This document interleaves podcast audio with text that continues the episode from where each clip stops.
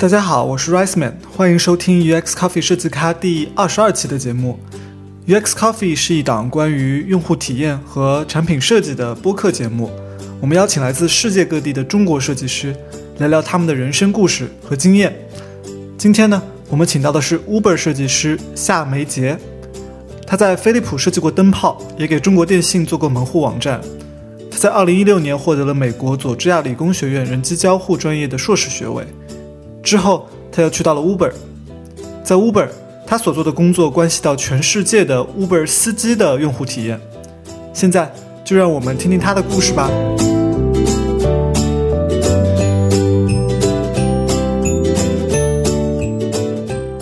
好，我们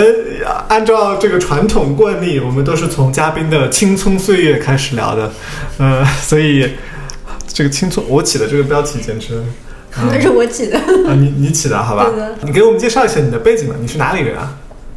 呃，大家好，我叫夏面杰，然后我是来自湖北武汉。你是什么时候就是对设计产生兴趣的呢？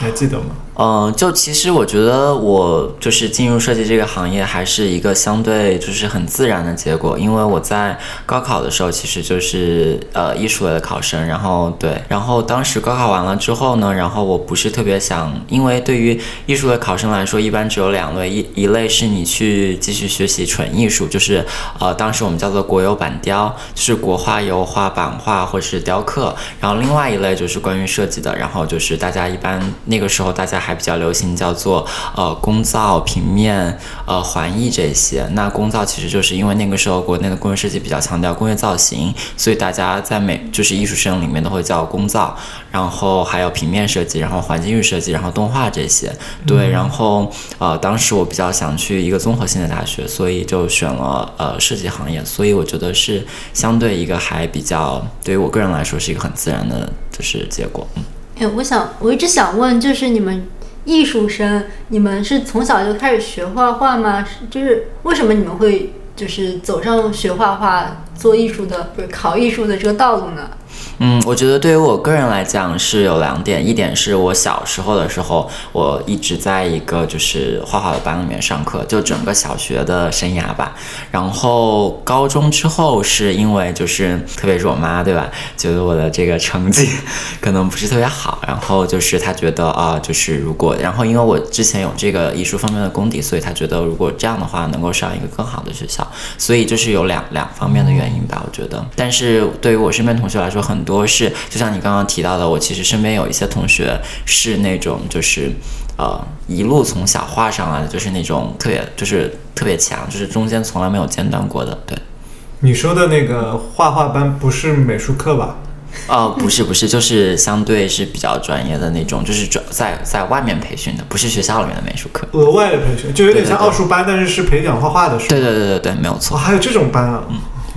我 好羡慕有艺术背景的设计师哦。嗯这种如果要什么 brainstorm 的时候，就随手一画就很像样子。像我们这种没有背景的，画出来我有时候都不知道我画的是什么东西。我们 team 里面有一个以前做那个团队建设的那种活动，然后有一个小的游戏，就是说你画一个东西，然后传给下一个人，让他猜是什么东西。嗯，我就是那个游戏里面最最重要的环节，因为我画出来的东西，有决别定人 对别人永远都是猜不出来，就传到我这儿都断了。你觉得？你觉得这个手绘或者说绘画艺术的这个背景，对对于对做设计这个事情重要吗？就是对你有什么影响？我呃讲两点吧。首先第一点是我觉得特别有趣的是，呃，可佳刚刚提到那个就是呃画画，因为就是有一些艺术背背景的学生，然后他觉得啊那然后你提到 whiteboard 就画很好，其实我觉得并呃就是其实并不是完全是这样的，因为我有个特别鲜活的例子，就是我本科的时候我是在呃武汉理工大学读的工业设计系，然后我们学校这个工业设计系是一个相对很大的系，有五个班，然后其中有三个班是招的，就是在高考的时候是艺术背景招生的，然后两个班是理工科招生的，就是是通过高考理工科这样进来的。然后我注意到一个非常有趣的现象，就是在呃大一的时候，然后所有五个班都会有一些素描色彩课，然后你会明显感觉到呃理工班去画这些素描色彩都很吃力，因为他们就是可能从来没有接触过这些培训，而且可能即便在大一结束之后，呃画的水平还是相对的，就是远远不如艺术班的这些同学。但是你会发现到大三、大四之后，大家去实际画一些工业设计方面的造型类的速写，或者是表达一些创意的 sketch 的话，你会发现其实很多理工班的同学已经水平在这个艺术班之上了。而且我发现有很多就是素描和色彩这两个画的很好的同学，在就是。比如说去画星空图啊，或者这种的话，其实并不是特别的出色，就是感觉他们的优势就是并没有特别好的展现出来。所以我觉得这是第一个我观察到的一个点。然后第二个就是手绘对于那个能不能做一个好设计师重要。我个人的观点是，我觉得就是呃，至于你具体绘画水平，我觉得没有那么重要。但是你首先要去敢去画这个，就是敢于去在 whiteboard 上或者是在纸上表达自己的想法。我觉得这一点是非常重要的。如果你作为一个设计师，你始终就是对自己的这个手绘能力不自信。然后不敢于去画这种，然后在这种环节不去主动参与，那我觉得肯定是会对自己有负面的影响的。嗯，那你觉得学艺术，就是你觉得是不是培养你了一一定的自信，然后就是去画这个？嗯，我觉得呃应该还是有一些。然后我觉得还有一个很重要的事，就是可能是在比如说像色彩或者是像平面构成这一块，会对设计能力或者审美能力有一定的帮助。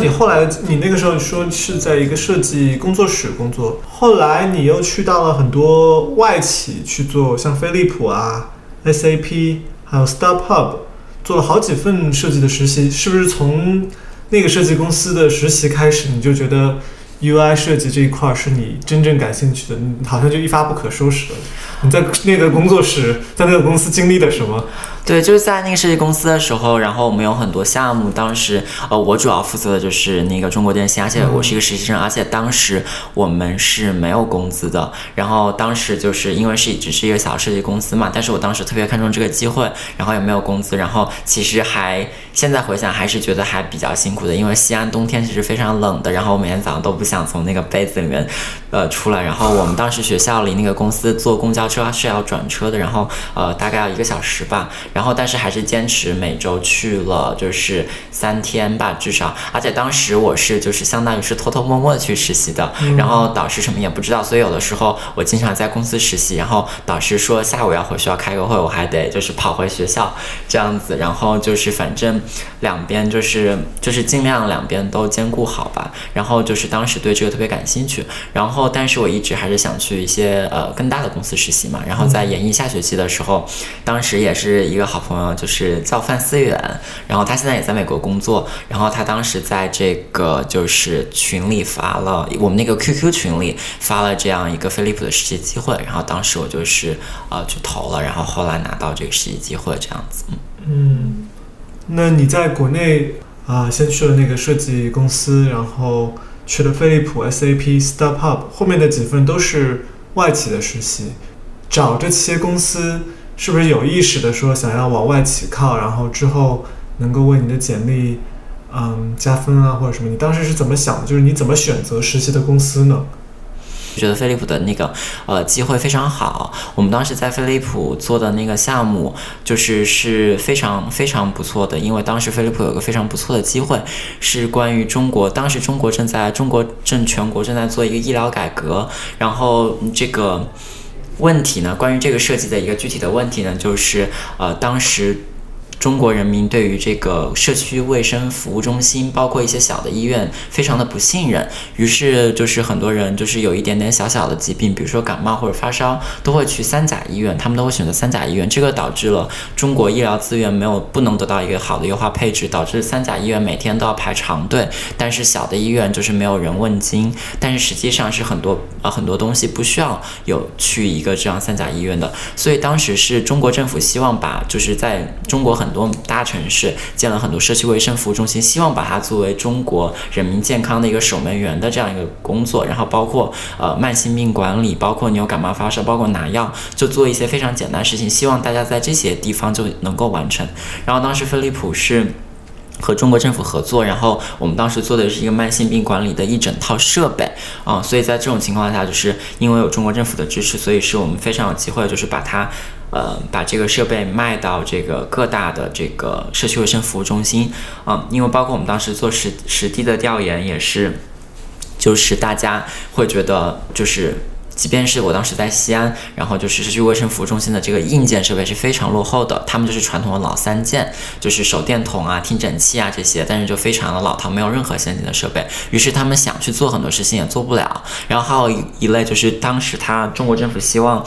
能够对于人民健康有一个档案的管理，但是在当时的这个档案管理就纯粹是一个手写的过程，然后包括你去社区卫生服务中心，你会看到有一些柜子，然后里面存了这些档案，但这些的话就非常难以维护和更新，所以当时就是我们是想做一套慢性病管理的设备，包括就是糖尿病啊这些，然后这样病人就不用去三甲医院啊，就是去使得资源得到一个更好的优化配置。另外一方面就是有一个电子化的系统能够帮。帮助呃医生能够更加实时的追踪大家的健康状况，然后并且更好的来做回访，嗯，所以是一个非常不错的机会，而且就是工业设计、交互设计和用户研究，就是非常呃，就是都会你的技能都会得到很大锻炼的一个项目，所以当时我是去了这个项目，然后之后 SAP 和 StartHub 是就是嗯就是都是外企啦，就是因为我当时就个人比较。懒一点，因为当时我已经决定是要出国留学了，所以其实是在之后我是拿到了一个腾讯 CDC 的 offer，然后当时，但是当时一个是我当时已经在上海，然后我就就是两点嘛，两都是关于懒的。第一点是因为我想，哎呀，出国留学，然后如果我去腾讯的话，我的作品集还得自己翻译；如果在外企的话，嗯，就直接是英文的，然后描述也很方便，不需要有额外的工作。第二点懒呢，就是因为我已经在上海了，我不想搬家，然后就啊去深圳好麻烦，然后还得搬家。对，主要。就是因为懒，所以就选择另外两家外企，就没有再去腾讯了。然后，呃，没有去腾讯之后，拿到这个 offer 之后，不到一个月，然后就看到新闻说 CDC 解散了。那你觉得你做的就在求学期间做的这几份实习经历，对你后来的，你说走上设计的这个职业生涯有什么影响吗？呃，我觉得呃影响非常大，我特别想着重提一下，就是我在呃 SAP 的实习，因为在 SAP 实习的时候，当时就是我第一次，呃，当时我的。那个导师就带我去参加周一的一次会议，然后在那个会议上，我就是第一次听到了我在学校里面学到的，包括书里面看到的很多呃词汇，像焦点小组啊，然后有声就是有声思维，然后还有那个启发式评估，然后我觉得哇，然后就真的是第一次在这个一个真正的工作环境中，然后让这些学到的，就是只是在书本里面讨论过的知识得到运用，所以我觉得 SAP 的这份实习对我的就是。在 UX 方面的提升是非常大的，然后三份实习加起来呢，是对于我觉得是总共是对于我的呃就是设计的实际的技能方面，而且因为当时我在 UX 方面真的是一个新人，所以包括对从呃软件的使用到设计流程的掌握，包括和就是前端呃开发还有这些的合作，我觉得对这些了解都是非常有帮助的。因为之前还是在传统工程设计领域的话，更多的是我想的都是跟结构工程师打交道，还有这些就是。呃，机械工程师就不是，就是没有和就是计算机科学方面这些嗯工程师打过交道，所以我觉得对我的帮助是非常大的。而且因为一开始我就是去的是比较大的外企，所以说他们的工作流程都相对来说是非常正规的，所以一开始就相当于没有进入一些野路子，一开始就是嗯比有了比较科学的这个工作流程和方法，我觉得是还蛮重要的。对，然后也非常幸运有这样的机会。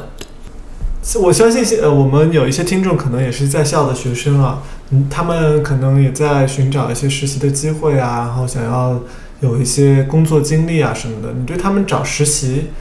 有什么建议吗？因为你在国内读书读了很久，然后做了很多份实习。同学想找实习的话，我觉得首先就要关注呃所有国内公司他们的校园招聘。其实他们包括像腾讯、百度、阿里巴巴、三六零、滴滴都是有这个呃设计师设计实习生的校园招聘计划的。于是我觉得你去嗯跟踪他们的实习进度，去参加他们的校园招聘，呃就呃应该会有不错的结果。然后还有一点就是，如果你已经有在这些公司或者是其他公司呃做 UX 工作的学长学姐或者是朋友。我觉得是非常重要，是和他们经常去聊一聊，看一看这个企业里面实际上 UX 工作是什么样子的。因为和学校教学可能还是会有一些不太一样的地方。那我觉得经常交流，经常了解一下这个。包括对你面试，还有包括你真正了解你想做什么，进入哪个公司是你感兴趣的，我觉得都是非常有帮助的。另外一点就是我个人的话，我不知道现在还是不是这样，但是我当时找实习的时候，我是因为我人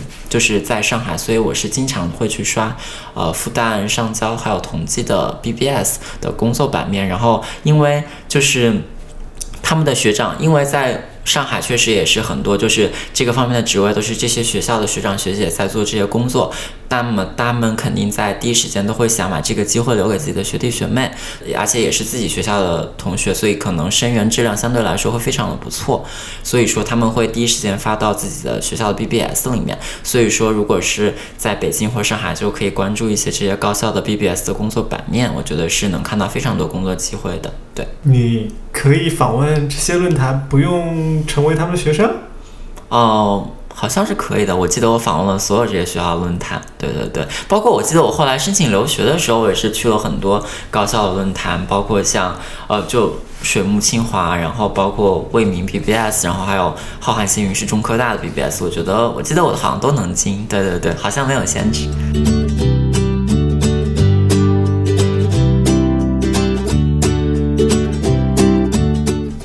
做完这些实习，然后研究生毕业之前你就申请出国，对的，然后你就升到了乔治亚理工大学。你给我们介绍一下这个项目可以吗？嗯，没有问题。嗯，佐治亚理工学院就是我们是有一个相对比较大规模的一个人机交互的项目，然后它是有下面是有四个方向，嗯，计算机设计。然后多媒体和心理学，然后这四个方向的话呢，就是每个方向都有一些自己的必修课，然后剩余的会有一些比较灵活的学分，大家可以交叉选课。然后每次呃想申请佐治亚理工学院的同学都会来问我申请哪一个方向比较好，呃或者是他对哪个感兴趣。其实我就是呃讲的一点是，首先是这个方向它反映的是你过去的一个学术方面的背景，所以你过去的学术背景和哪个方向最贴合，你就。应该申请哪个方向，这样你拿到录取的机会是最大的。还有一点就是，呃，这个方向和你未来想成为什么样设计师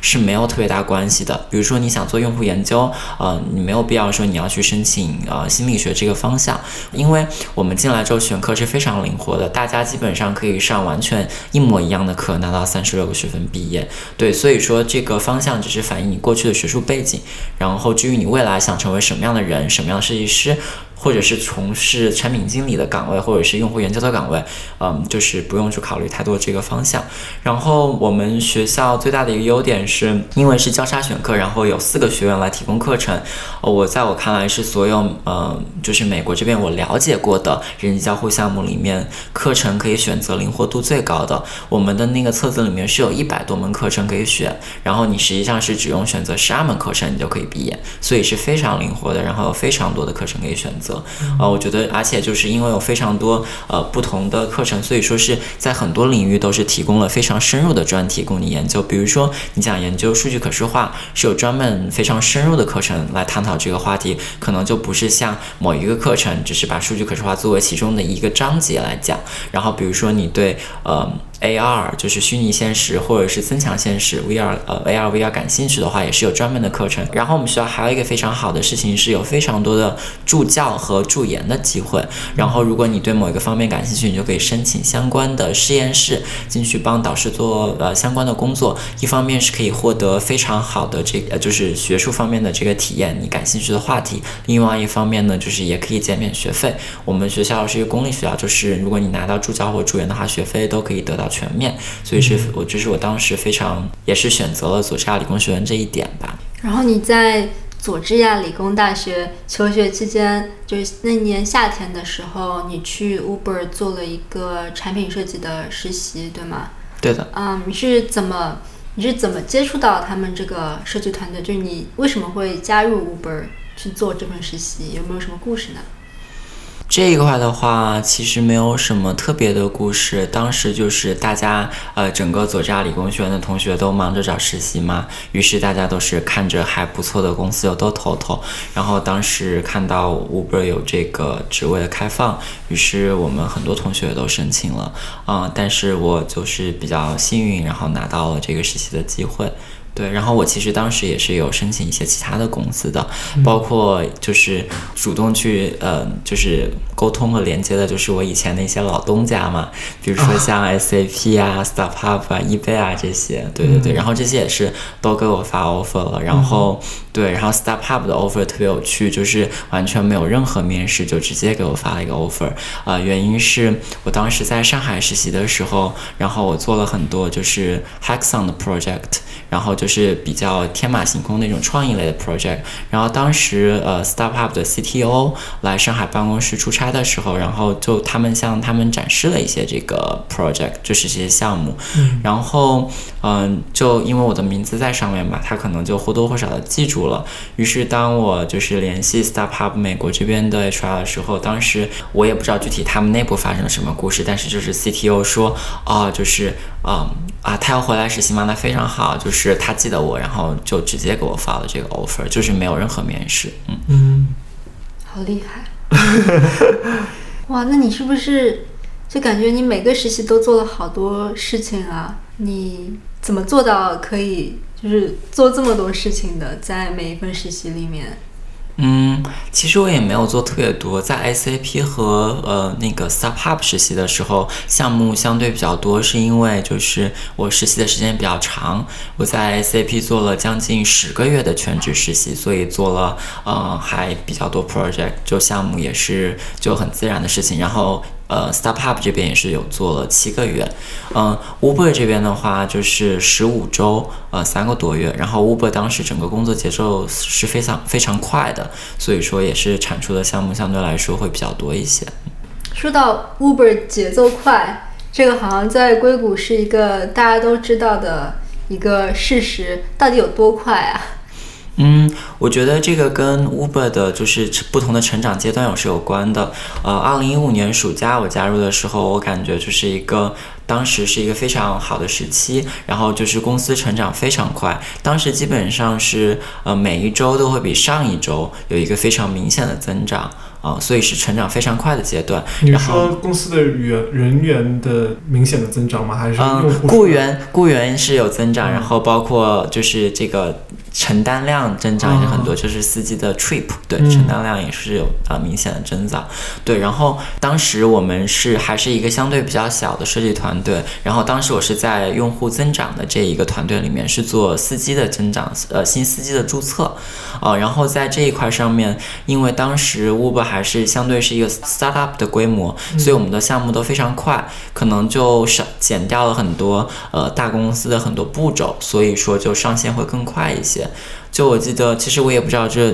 是一件呃就是好事或者坏事啊，但是当时我们就是呃很快的去呃呃那个迭代了很多新产品，包括可能就省掉了很多这个评审的过程。对对对，所以说就会比较快一些。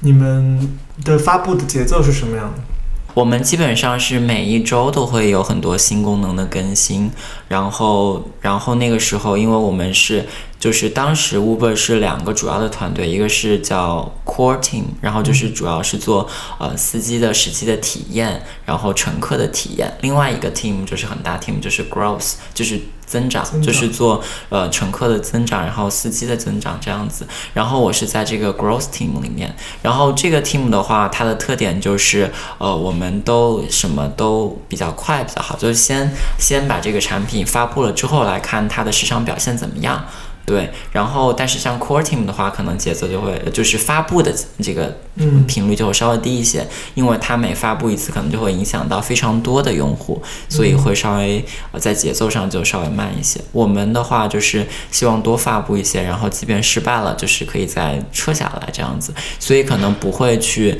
在比方说产品发布之前，就做一个小的数据方面实验来看这个是不是可行。可能这些步骤在当时就没有了，但是在现在的 Uber，我们这些步骤又都重新加了回来。对对对，所以我觉得就是还是跟公司不同的成长阶段是有关的。嗯。能介绍一下当时你做的，比如说什么样的项目是属于增长这个团队下面你做的项目吗？我当时做的主要的项目，其中有一个是就是新司机的注册，包括安卓端，然后移动网页端，还有网页端。嗯，对，这个是我实习的时候可以说是最大的一个项目了，因为是有几个呃不同的平台，而且对于呃 Uber 来说，注册司机其实是很繁琐的一件事情，因为它实际上相当于是一份工作，所以申请的人。其实会看得很重要，而且包括有一些相相应的法定法规的要求，对吧？而且你作为司机的话，因为你是要给其他，你作为一个服务人员，你是给其他人员提供这个服务，所以还有很多的，就是是包括对你的背景调查，然后你对你驾照的上传的申请，包括你车辆的审核，所以其实相对比较复杂的。所以我们这一个注册的过程，就是是很多，嗯，从页面数量上来说就已经很多了，嗯。所以我的理解就是，你的设计工作是帮助增长司机的呃注册率这一块。对对对，还有就是当时我们还处于一个非常高速的增长期，所以还有很多新的司机。对，所以就是呃帮助他们更快、更方便，然后在更短的时间内能够去完成整个注册的流程。嗯，你现在也是在做呃驾驶员增长这一块吗？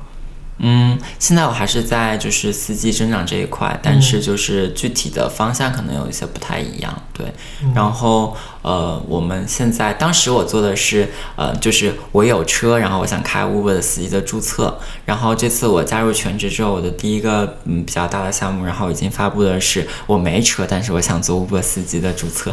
对对。嗯，所以可能有一些不一样。所以不管有车没车，你都可以做 Uber 司机，是吧？对对对。我们是不是在给 Uber 给打广告？嗯。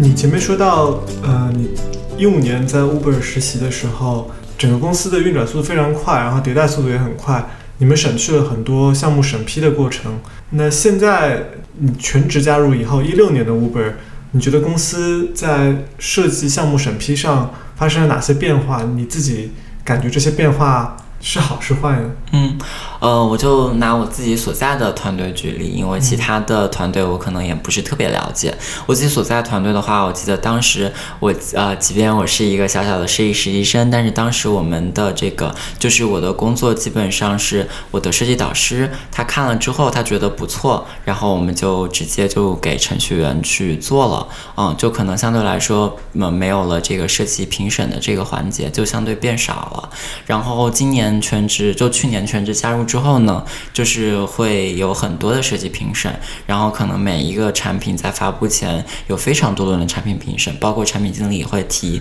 呃很多的意见，所以就是相当于设计迭代的过程和轮次变得多了很多。嗯，对我觉得好处就是呃会让你更加深入的提供很多更加深入思考这个产品的机会，因为呃如果是以前的话，就设计评审相对少的好处。是，呃，就是你可能发布了更多的产品，呃，然后你实际上是在通过市场去检验你这个产品怎么样。然后现在的话，我们更多是在发布之前就已经在内部做了很多轮次的审核，你呃聆听了各种各方面的意见，然后去完成很多轮次的迭代，然后这样子确保在发布之后，呃，它的成功率会更高一些。嗯，是一个非常正式的审核流程吗？就是你们已经。全都文档化了，就是如果这个项目要发布，要经过这一步这一步，经过这个人那个人，他们都说 OK 才能做，还是说相对来说没有那么正式？就是你只要某某某一两个人说好就好。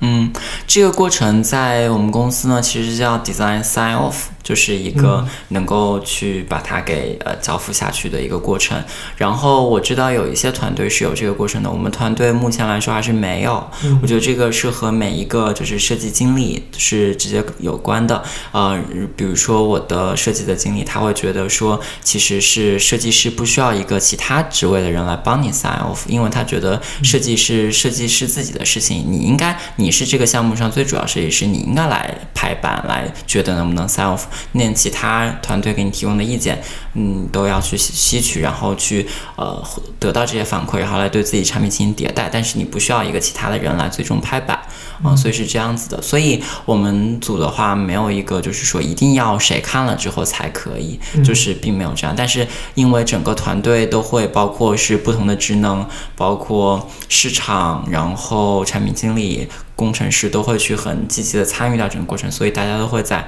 整个产品的迭代过程中不断的去发表自己的意见，所以说是每个产品都已经听取了，就是大家的意见这样。嗯，你的设计交付品是什么样的呀？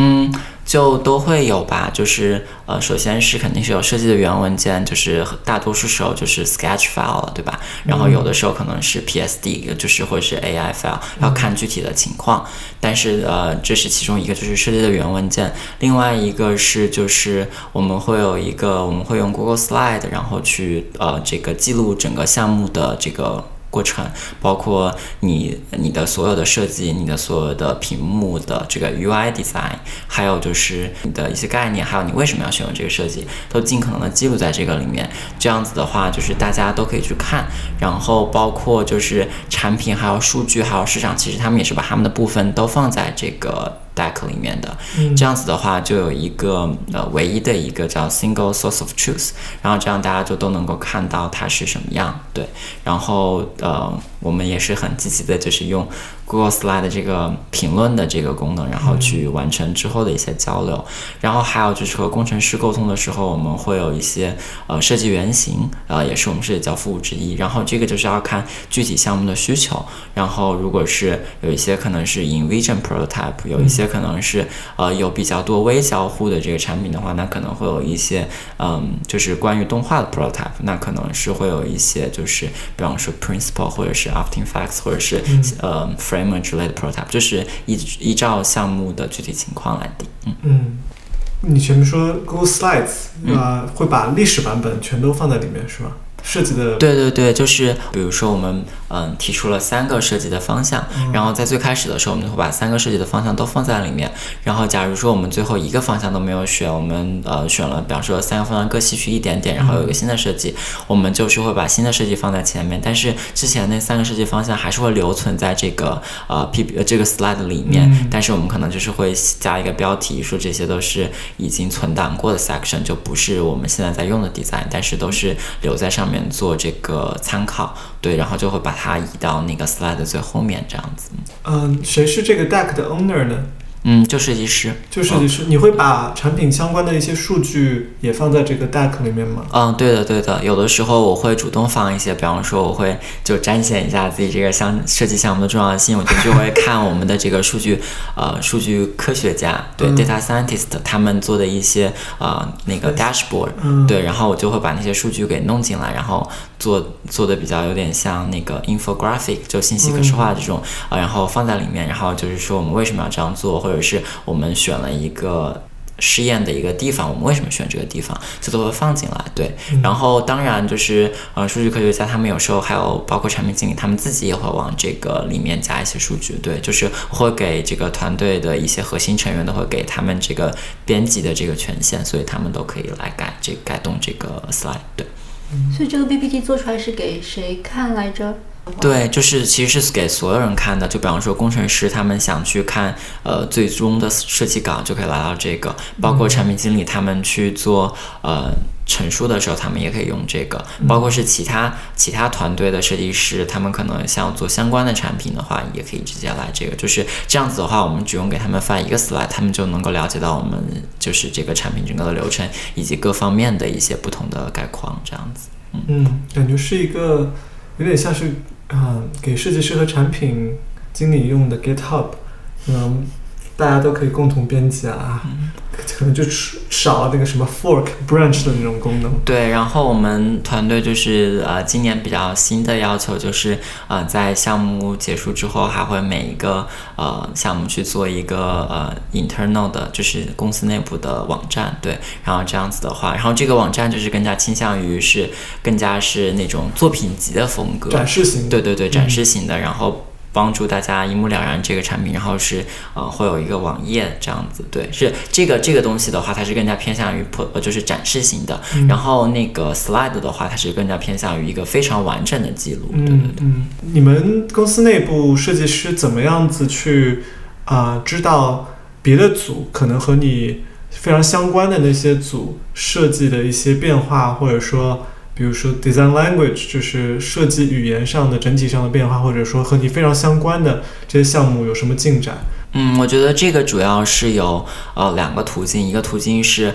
呃我们的设计团队每两周都会有一次更新，然后就是也是在 Google Slide 上面，就是每个设计师都会把自己的呃近期就刚刚过去这两周的项目都会放在这个上面。两百个设计师的所有项目啊？对对对，就会放在这个 Deck 上面，对，然后大家就都能看到所有设计师都在呃做什么样的项目，然后每个当然了，每个设计就只会放一页，就每个项目只有一页，但是都会放那个就是呃更多的呃项目详情的链接，如果你对这个项目感兴趣的话，就可以点那个页面上链接看到更多的东西。然后这是一个就是通过这个不断更新的这个 Deck 来让大家知道就是公司每个设计师都在做什么。嗯，另外一个就是公司很多。多内部的呃网站了，然后包括设计语言啊，然后这些都会有公司有很多内部的网站去记录这些，然后这些都是呃经常去更新的，然后对，然后大家就都能看到。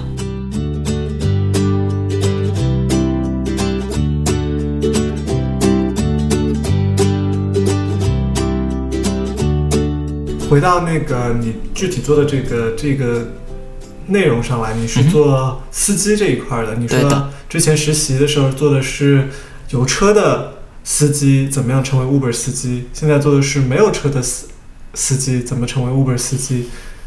司机好像是就是你工作当中一个绕不开的词。对对对。有没有什么？你觉得在你做这个司机的这一端的体验的时候，嗯，挑战在哪里？有没有什么有意思的故事能够跟我们分享吗？嗯，我觉得其实如果就是真正去接触很多 Uber 司机的话，你就会发现，其实 Uber 司机因为太多了，所以他们是呃各种各样的人都有形形色色，然后就是会有非常多有趣的人，然后他们可能是他们可能是音乐家，他们也可能是一个银行的白领，然后也可能就是一个全职的 Uber 的司机。我觉得是各就是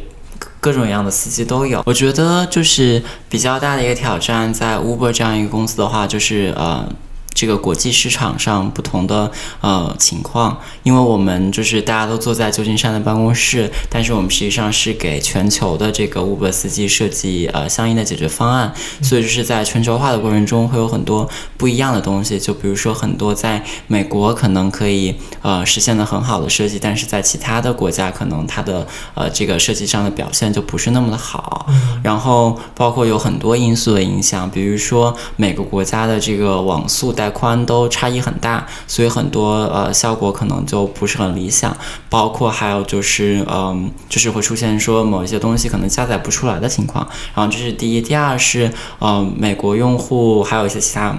嗯，一些国家的用户可能就是对于呃新科技，然后这些普遍的会接受程度会更高一些，然后比较了解，所以很多时候就不需要去嗯，就是设计上的这个障碍就少一些。但是对于有一些用户来说，他们可能就是包括有些国家识字率都是偏低的，然后他们可能很难去理解，就是这个每一个设计的步骤，包括有一些就是在大家看来非常容易理解的标识，就是 icon，嗯，可能在那些国家。都会就是大家会觉得这是一个问题，就是呃，在可能已经形成非常在设计行业内部已经形成非常标准化的这个呃 icon 啊，还有一些东西，但是他们看来他们也呃很难去理解，对，所以我觉得这个是呃难度非常大的，而且尤其是在嗯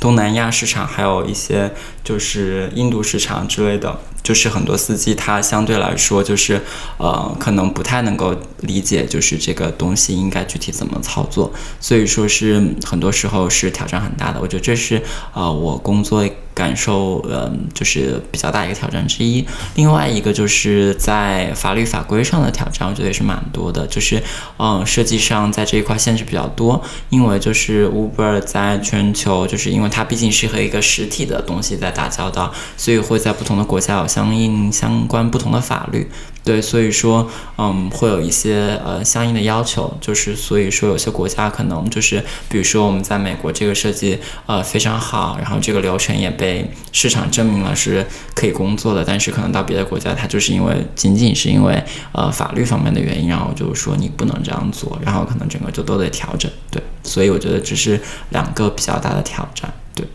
对，你这个让我觉得哇，这个设计太难了。如果一个司机不识字。还不认识，大家都觉得非常容易理解的那些图标，那这个设计要要怎么做呢？你你有碰到这种情况吗？你们有做用户研究的时候有碰到过一些驾驶员说，哎，你这个界面我连这个字都看不懂，或者我这个图标我就是不懂。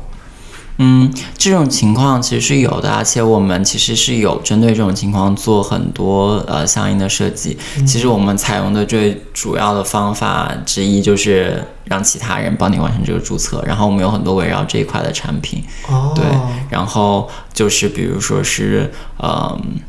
呃现有的 Uber 司机帮你完成注册，然后但是你就是可以得到一定的报酬，或者是一些其他的产品，就在不同的国家有不同的产品。Uber 除了提供这个线上的这个方式之外，我们是还有线下的这个渠道，嗯，所以说在很多城市，尤其是在相对呃。就是识字率或者是那样不太理想情况下，我们是提供更多的这个就是渠道线，而且尤其是线下的。嗯，举个例子好了，比如说光在墨西哥城，我们就有五个线下的这个注册中心。呃，不是实体店，就是线线下的注册中心，就是 onboarding center。对，然后司机就是可以拿着自己的材料去到那边去完成注册。然后非常有意思的是，我在呃新加坡出差的时候，然后也是有看到，就是司机这样的话，他们是呃完成注册之后，是会有专门的人去对他们进行一些培训的，包括就是讲你的这个钱是怎么样可以提出来，然后你的钱每周什么时候会发放，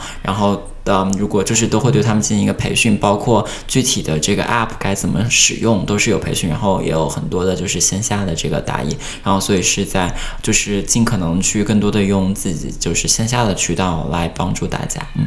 所以在美国，其实司机拿着这个应用，他从应用商店下载了以后，他自己就会用了。大部分司机是不是都不不需要接受这些？很不一样。美国其实也有，呃，我们也是有线下线下的这个的，但是而且美国有一些人其实也没有。还有我当时非常有趣的一个例子是我发现，嗯，会有一些。类似于骗子吧，就是他们会在美国的这个 Craigslist，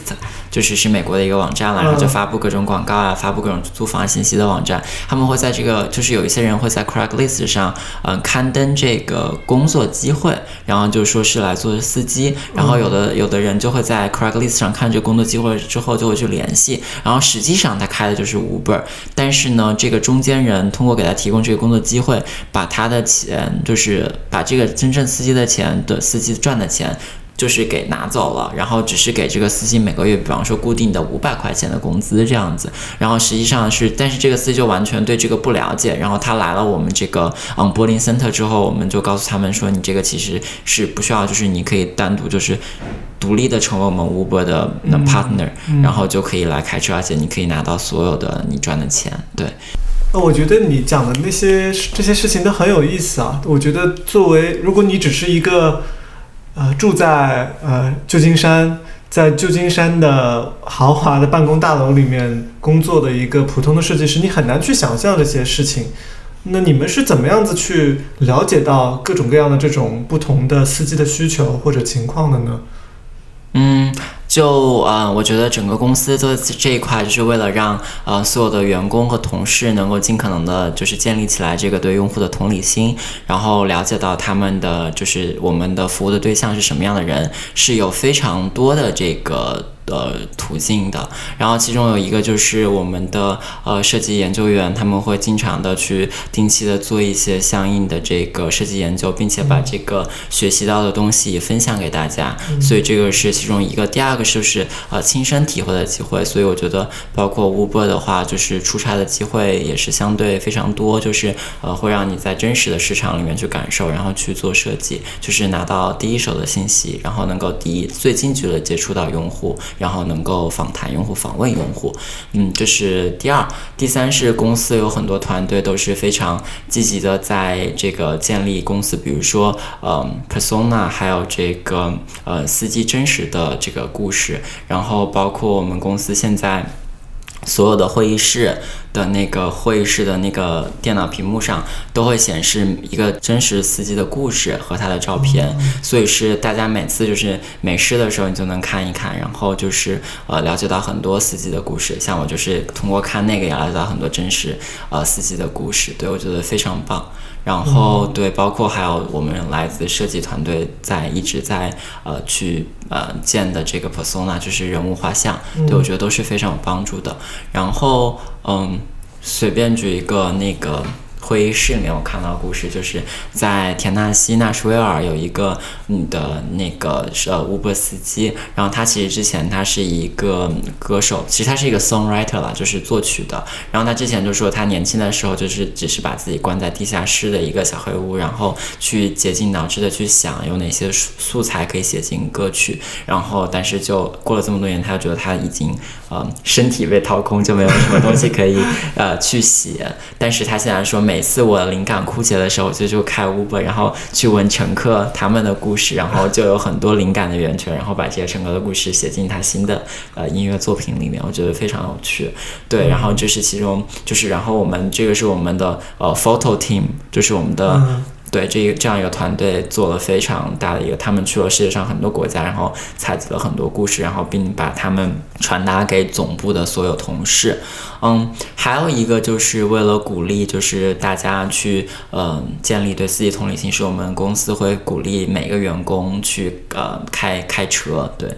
然后对对对，然后呃就是在法律允许的范围内去开车，对，然后去做这个 Uber 的司机，然后包括就是尽量减免你。就是嗯，注册成为这个 Uber 司机繁琐过程，帮你让一切都简化，而且并为了鼓励让大家开车，我们是允许在工作时间开车，而且还给大家提供车，对，所以就是尽量的对。然后在乘客端的话，那就更不用说了，我们就是嗯，鼓励大家经常做 Uber，然后可以随时就是反馈这个意见啊什么的，对。我觉得你们公司前面你提到的那个在会议室里面的电视屏幕上放那些 Uber 司机的故事。我觉得是一个很有意思的、很好的建立公司文化以及鼓，嗯，就是当你看到那些东西的时候，你会觉得你被 motivated 了，你就是被鼓动了的感觉，就觉得你做的事情是有意义的，对于这些人每个个体产生了很巨大的影响。我觉得这个很有意思。嗯，你有就是你前面提到有很多出差机会，所以公司会经常把你们飞到世界各地去看一看、转一转吗？嗯，算是吧。就是我是去年呃六月份入职的，然后入职之后就是已经去了。去年的话，我好像是去了八个国家吧，就还挺去了八个国家。对对对，就挺多的。然后对，然后就呃有很多接触到用户的机会，这样子。你去这八个国家都是去做研究吗？嗯，呃，有一些就是我会，其实其实我是会附带的去做一些研究，然后更多时候可能是我们这个产品要在这一个市场就是发布了，然后设计师去过去和当地的这个呃运营还有推广做最后的衔接，然后包括和当地的这个法务的这个团队进行最后的确认，确认我们的产品是可以上线的，然后呃和工程师团队一起就是能够让让它呃呃更好的上线，对，然后还有一种是就是我们去做这个呃 design sprint，对对对，就是会拉到别的城市，对对对。去这些地方做衔接的时候，嗯，你会有什么新的有趣的发现吗？就是虽然只是为了在当地发布，但是你是不是其实也会，比如说在在马路上打个 Uber 啊，然后你可能会跟你会不会已经养成一个职业病了？就是 去去叫个 Uber，你会跟司机好好聊一聊，看看体验什么样？嗯，对，有的时候会和司机交流，然后有的时候就在车里装死，就都有了。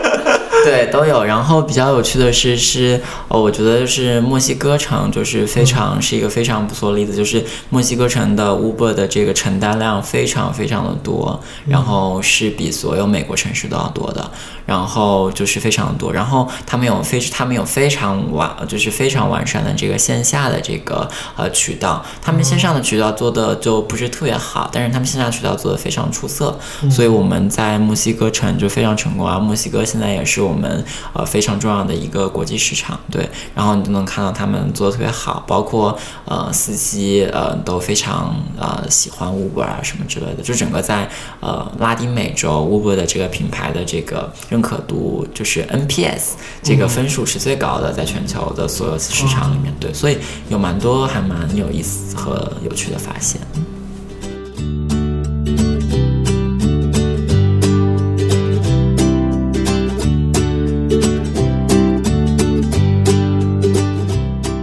在去年，啊，很多公司都换了 logo，对，Uber 也是一个，我觉得大家很可能在设计师这边比较瞩目的一个一个举动，就是你们把公司的品牌整个都换掉了，啊，产品的 logo 也换了。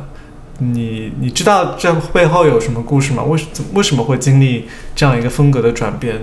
公司是怎么想的？其实，呃，我觉得就是我们公司品牌，就是 logo，包括 branding 的变化，其实在我们的 CEO 写给就是公众的信里面已经提到了，呃。在最早之前，我们的就是整个 branding 是呃以暗色为主的，主要是黑色和深蓝色，对吧？然后然后整个给人一种很高冷的感觉。然后因为当时这个是有原因，因为 Uber 在最开始出现在市场上的时候，呃是有 Uber Black 这个产品，也就是高端产品，就是非常高端。但是后来 Uber 慢慢的就是有了更多的产品，比如说像 Uber X，或者是像当时在中国市场人民优步这些，就是更加亲民、更加低廉的产。产品，然后当时的 branding 就整个品牌就是感觉到不能够，嗯，适应 Uber 产就是公司新的发展方向，以及就是不能够代表就是我们是一个就是日日常的一个 day to day 的一个交通方式的选择，所以就希望把它换得更加的呃亲民一些，然后并且能够代表我们公司未来的发展方向。然后实际上整个 rebranding 过程其实也是时间是做了很久，对，然后。我觉得我对我们公司呃比较呃满意的一点是，就是我们公司这些其实 branding 大多数都是呃公司内部的设计师完成的，就是不是呃和外面的 agency 合作什么，我觉得这一点是非常不错啊。然后 CEO 也觉得省了公司很多钱，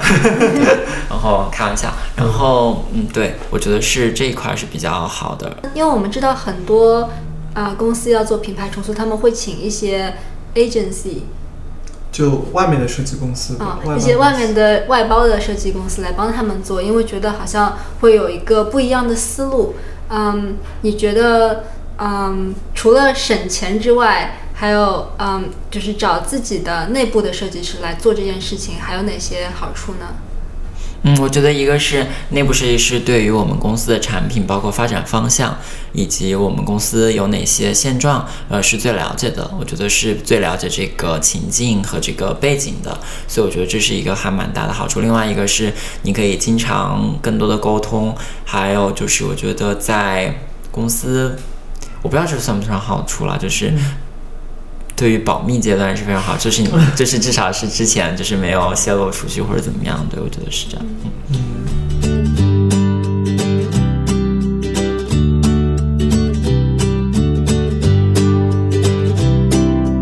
在硅谷，大家都可能都有所听说，Uber 的公司文化是非常独特的。大家可能在啊网上很多新闻里也看到，然后有很多文章里也写，硅谷的很多公司都是非常。Lay back 的就是那种，啊，可能早上十点上班，下午四点就下班，有很多公司都是这种节奏。但是 Uber 是一个，就是听很多人都说是一个有狼性的公司，和国内的我们所说的这种狼性的公司有一些啊像。这我觉得大家可能会觉得 Uber 这几年的高速成长跟 Uber 公司的内部文化也分不开。你是怎么看待？公司的这种文化，包括你也提到你实习，现在工作，呃，公司内部的这个工作节奏非常快，你觉得它对你呃实际的设计工作的影响有哪些？嗯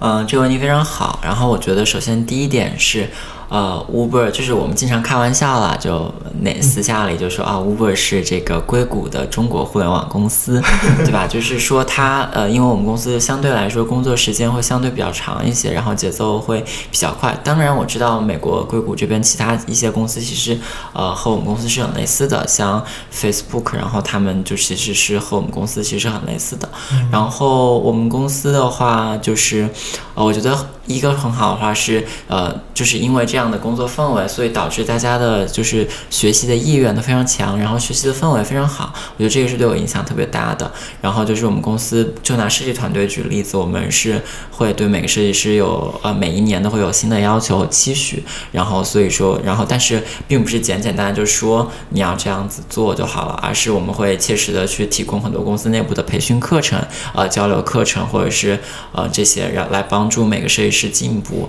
对，然后像我就参加很多包括不同的。从具体的设计软件到从 framer 这种很细节的东西，到比方说一个具体的设计方法，比如说呃 design sprint 应该怎么去运作，嗯，对，这个在国内翻译成设计冲刺，或者是呃我看豆瓣好像翻译成了设计工作坊。就这样的设计方法的这个到更加呃高，就是 high level，就是更加 high level 的，就是比如说设计怎么样去影响用户的行为，这些就是有很多呃分享，然后我觉得是非常不错的，包括呃设计团队还会有很多读书会啊，然后这种，然后大家一起看一本书啊，分享心得，然后会邀请这个书的作者来跟大家一起分享。我觉得这些呃所有这些吧，就是公司有非常良好的学习氛围，然后进步会非常快，再加上呃项目节奏相对快一些，所以说你呃你的曝光量会多很多，就是你实际的设计的呃这些技能能够得到更多的曝光。然后就是如果拿玩游戏来举例子的话，就相当于你的经验值会增长的会更快一些。我觉得是人生呃就是在职场上一段会是非常宝贵的经历，然后因为它对你的成长是非常快，嗯。我觉得我们采访了二十期嘉宾，呃，有些嘉宾是来自呃大很大很大的公司，有些嘉宾来自初创公司，有些公司可能只有十个不到的人，他们是唯一的设计师，就是能够感受到一个公司的呃整体的文化，包括它的发展的速度，对于每个设计师都是有很切实的影响的。当一个公司走得很快的时候，它就推着每个个体不得不非常快的去走。不然你就好像就掉队了这种样子。啊、u b e r 虽然不是一个初创公司，但依然是处于处在一个创业阶段的这样一个公司。嗯，我觉得，呃，是硅谷很多公司应该 学习的榜样，不应该啊、我就不点名说什么公司了。但是，嗯，我觉得这个文化确实是给硅谷带来了一些不一样的呃氛围吧。虽然可能坊间有很多。就批评啊，或者说有很多不同的声音啊，但我自己是觉得是很有意思的一一个一个公司的文化。是吗？那你就先晚上也工作，周末加班呀。我我也没有偷懒吧，那个还好啦，嗯、这个仰慕是一回事，是否加入又是另一回事。嗯，啊，我们最后聊一聊那个你的业余时间的呃事情吧，就是你你兴趣平爱好对你平时业余时间喜欢干什么？嗯，就首先是在加州这边嘛，就是嗯、呃背靠高山，面朝大海，对吧？就有很多接近大自然的机会喽。然后就平时和小伙伴去爬爬山啊、徒徒步啊，然后懒的时候就是在室内打打桌游啊，然后。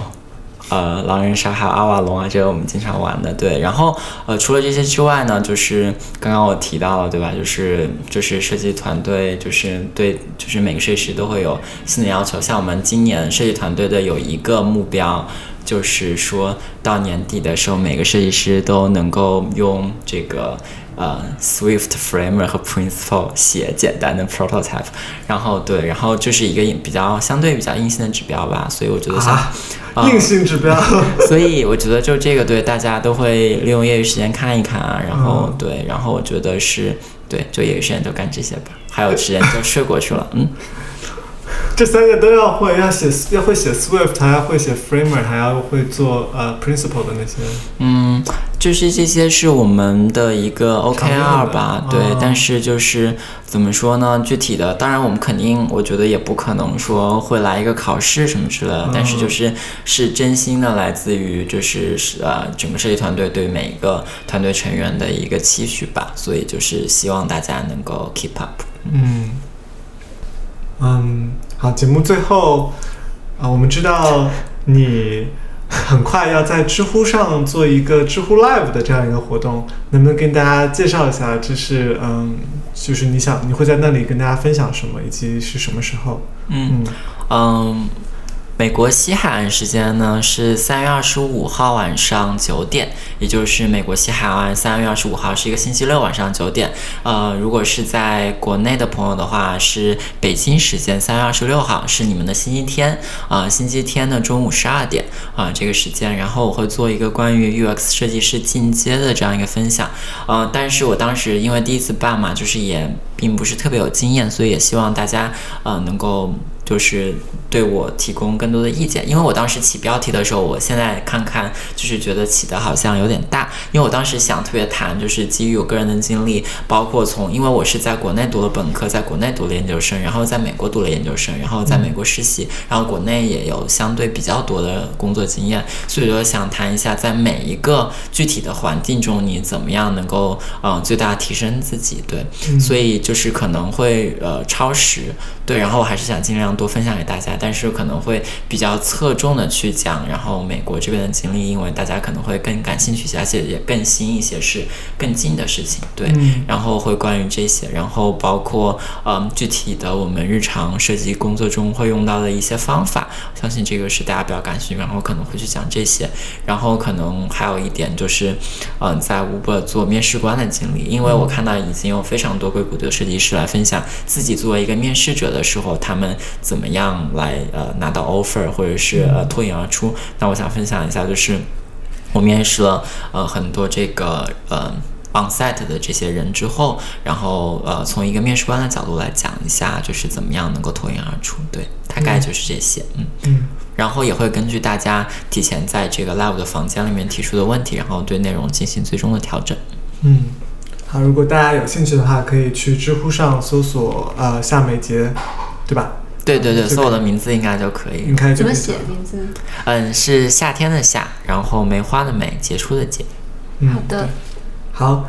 最后留个联系方式，如果大家有什么问题想要跟你呃继续探讨的话，怎么联系到你呢？嗯，大家可以就是在 LinkedIn 上搜索我，然后就是加我，然后在 LinkedIn 上给我发私信，然后也可以给我发送 email，然后我的 email，然后我的邮箱就是嗯夏梅杰，然后是 gmail.com，就是 gmail 的一个邮箱，然后那个域名就是夏 x i a m e i g i e，就是我汉语拼音的全拼。嗯，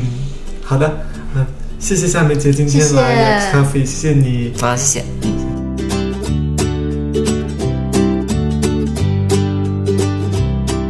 这期节目就到这里，谢谢你的收听。如果你喜欢这个节目的话，请记得订阅。也希望你可以去苹果 iTunes 上给我们这个节目 UX Coffee 打个分，这样可以帮助我们被更多人发现，我们也会更有动力来做下去。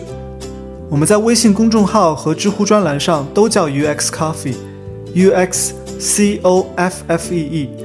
我们会在这两个平台上延迟发送节目的文字稿，还有一些别的和用户体验。和产品设计相关的文章，希望大家都能来关注。今天就到这里啦，拜拜。